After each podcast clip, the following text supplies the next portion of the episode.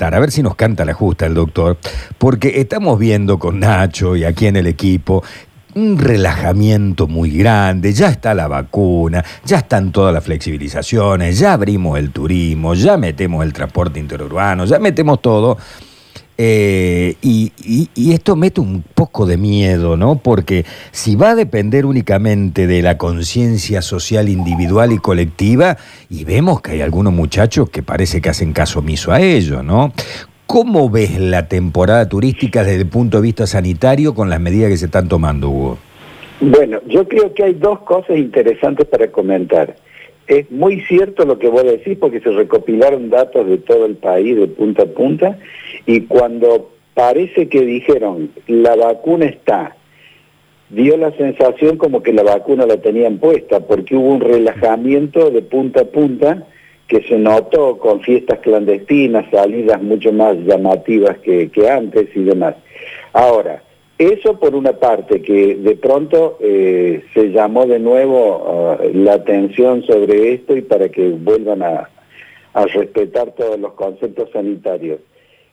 Creo que lo vamos a lograr. En cuanto a lo que es eh, vacaciones, pensando en enero, yo creo que es factible. Y creo que es factible porque hay dos componentes que son muy importantes. Uno inherente a lo que es el, gobierno que tiene deseos de que se puedan efectuar. Y entonces hay protocolos que están estudiados, protocolos que se han delineado con antelación y demás, que creo que van a ser efectivos. Y hay un componente inherente a todos los que quieren venir a Córdoba o quieren ir a otro lugar a vacacionar, que es el cuidado. O sea, nadie va a arriesgarse a, someter a su familia a una contaminación que no tiene sentido. Entonces, si, si yo puedo unar estos dos conceptos, un protocolo que puede ser eh, efectivo, más un deseo, una voluntad de la responsabilidad compartida que le corresponde al, al- al visitante, creo que se puede armonizar eso y, y no va a haber ningún tipo de problema. Evidentemente que no van a ser las vacaciones, Beto, eh, Nacho, que estamos acostumbrados. Van a ser vacaciones, por ejemplo, donde no vamos a tener el famoso desayuno ese que compartíamos con, con todos los, huéspedes, eh, ese desayuno que nosotros nos acercábamos a una mesa donde había 20 cosas para poder servirnos, que lógicamente eso es un riesgo enorme. No se olviden ustedes que el solo hecho de hablar sobre eso, decirle, querés que te lleve tal cosa, te sirvo tal otra, ya es suficiente para contaminar todo. Entonces eso no va a existir, tampoco van a existir las tertulias en, en lo que se llama el lobby o en los lugares típicos, van a estar muchas de las cosas puestas para las actividades fuera del, del hotel, ya sea patio, ya sea vereda, las mesas y, y demás. Y si uno acude, apela a lo que es la responsabilidad social y comprendemos que es una parte del gobierno y una parte de nosotros que vamos a ir de vacaciones, creo que lo podemos lograr, más aún sabiendo de que el virus en este momento está en baja. Ahora viste que ayer clavó 1.300 y pico de casos. No, no, nos llama siempre, Córdoba, ¿no? Hugo, la atención esto con Beto. De pronto, Córdoba o el país en un fin de semana, 5.000. Eh, 600 casos en Córdoba. Y de pronto ayer, 10.000 en el país y 1.300 a nivel provincial. Y no, no hay una explicación, nadie nos sabe decir por qué pasa esto. No, no, no, es un hecho. O sea, hay gente que todavía se mueve y no tendría que moverse, porque si nosotros sacamos las conversaciones que tuvimos, Nacho, Beto y yo, esas conversaciones de meses atrás, siempre decíamos que octubre iba a ser un mes de inflexión, y fue el mes de inflexión. Ahora, lo que pasa es que eh, ha sucedido que ojalá que la gente recapacite, ha sucedido que dijeron, viene la vacuna y parecería ser que se pusieron la vacuna. No sé si me captan el concepto. Sí, O sea, absolutamente, sí, sí, sí, sí.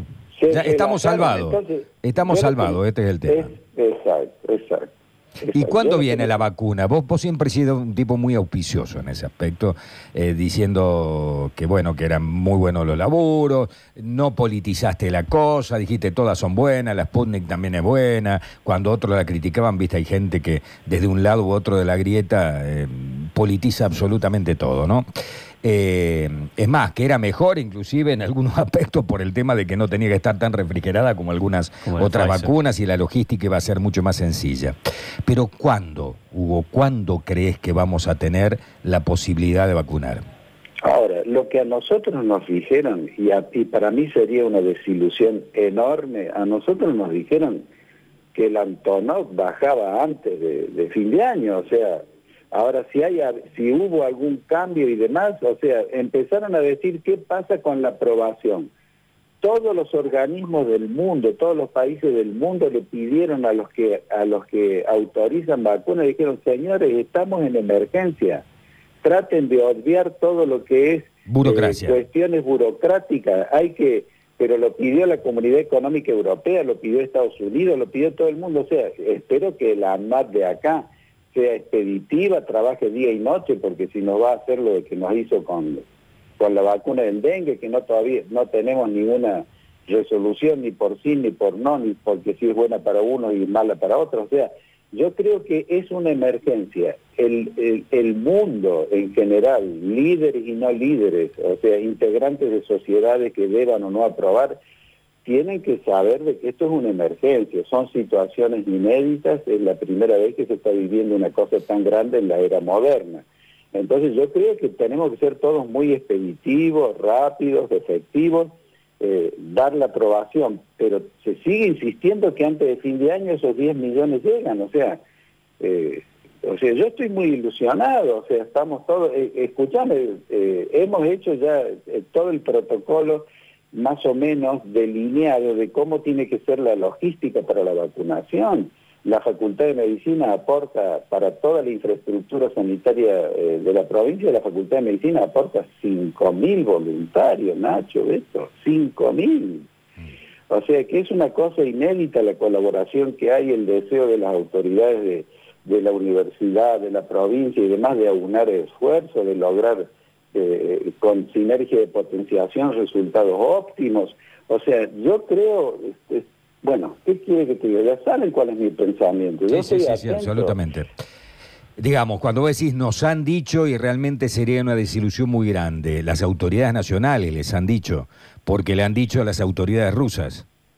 Absolutamente, inclusive dijeron, preparen todo, tengan todo listo para que no vaya a ser una novedad que de pronto lleguen, que estén las cosas y ustedes no sepan ni cómo van a hacer la logística para la ¿Y vacunación. cómo va a ser la todo. logística? A ver, supongamos que llegan, el 20 de diciembre llegan las vacunas. ¿Cómo, cómo es la logística en la provincia de Córdoba, Hugo? Bueno, el, supongamos, llega el Antonov de Ezeiza, de Ezeiza va un avión a- adecuado que llega acá a la provincia, de la provincia, o sea, llega al aeropuerto nuestro y va a haber camiones determinados, eh, camiones, eh, eh, llámese frigorífico para que la gente entienda, con determinada para poder lograr un 15%, un 15 grados bajo cero, y de ahí se van a hacer brigadas que van a ir a distintos pueblos. Pero entonces uno va a decir, por ejemplo, hoy voy a vacunar en La Para. Entonces las autoridades de La Para, eh, su intendente va a tener listo toda la gente que, ellos saben que es de 65 para arriba y saben quién puede movilizarse hacia el, hacia el hospital o quién puede no movilizarse y tener que ir alguien de la brigada a vacunarlo en su hogar. Ya lo hemos hecho esto acá. Acá se vacunaron casi 4.500 personas, fueron los voluntarios de la Facultad de Medicina casa por casa contra la gripe. Entonces estamos hábiles en eso. Entonces el grupo que se acumula va a tener una brigada, se descongela la vacuna y para que no se neutralice la vacuna ni pierda efectividad, se vacuna todo en un mismo acto. Serán en un día, dos días, no importa, pero ya está todo organizado. O sea, se va a descongelar la cantidad de gente que uno quiera. Del pueblo más chiquito al pueblo más grande. Acá en las ciudades va a ser mucho más fácil porque nosotros acá tenemos dispensarios, tenemos una serie de cosas. O sea que yo creo que eh, el, esquema que se hizo va a ser un esquema efectivo. Lógicamente vamos a necesitar ayuda de la población, de que la, sepan, por ejemplo, que deben acudir a tal, a tal época, a tal hora y demás, y fundamentalmente que no se acerque gente que no esté dentro del grupo etario de 65 y demás, porque si no sé si vos sabías que ya hay presentaciones judiciales que dicen, abogados que representan a muchos, que dicen, yo no tengo 65, pero quiero que me la pongan lo mismo. Entonces, tenés el grupo de los que se quieren que se la pongan lo mismo ante la emergencia y un grupo que se presenta judicialmente para que no se la pongan porque no aceptan la vacunación. Claro, no quieren que sea obligatoria, digamos, porque son antivacunas. Ese es el tema, ¿no? ¿Qué, qué Argentina la nuestra? Bueno, ojalá llegue la vacuna, ojalá eh, se pueda seguir con todo el protocolo y la logística para que rápidamente los grupos de riesgo puedan vacunarse, sería, sería buenísimo. Ojalá cumplan realmente y no nos decepcionemos todos, como vos estás diciendo. Y entre las muchas novedades que han llegado, eh, independientemente de, de la vacuna y demás, han salido unos cuantos trabajos muy serios que hablan que inclusive que las personas que han padecido la enfermedad pueden llegar a tener mucho más tiempo sus anticuerpos de lo que se había pensado en un primer momento. O sea que eso es una, también es otra, otra lucecita que apareció. Eh, y te estoy hablando de 24 horas más o menos. Está bien. Bueno, hay que cuidarse igual. Hay que cuidarse igual, hay que ir a hacerse los chequeos y toda la historia, pero hay que vivir en modo COVID-19 como el resto de los mortales. Hay que seguir con el barbijo, el distanciamiento. Hay cosas que llegaron y se quedan. ¿eh? el barbijo para los médicos, el barbijo para los que no quieran enfermarse durante el invierno, el barbijo para lugares donde hay trabajo y hay mucha gente abigarrada que está en escritorios muy cercanos o en colegios que entra mucha gente o sale mucha gente, universidad y demás. Creo que el barbijo llegó. Bueno, como hacen los orientales, viste que los orientales vos te lo cruzás, siempre, sí, te lo sí. cruzás en cualquier lugar del mundo y van con el barbijito ellos, y vos decís, ¿este qué le pasa? Y bueno, se cuidan, se cuidan justamente, ¿no? Te cuidan y se cuidan, porque por ahí son ellos los que están con un poco de resfrío y no te quieren contagiar. Y, y no solo eso, sino que también piden protección y tratan de cuidarse de la contaminación ambiental. Así es. Que en muchas ciudades del mundo prácticamente la contaminación ambiental es muy elevada. Así es. Hugo, como siempre, muchísimas gracias. Un abrazo cariñoso para los dos. Gracias. Suerte y adelante. Adelante, Gracias. que llegue la vacuna. Que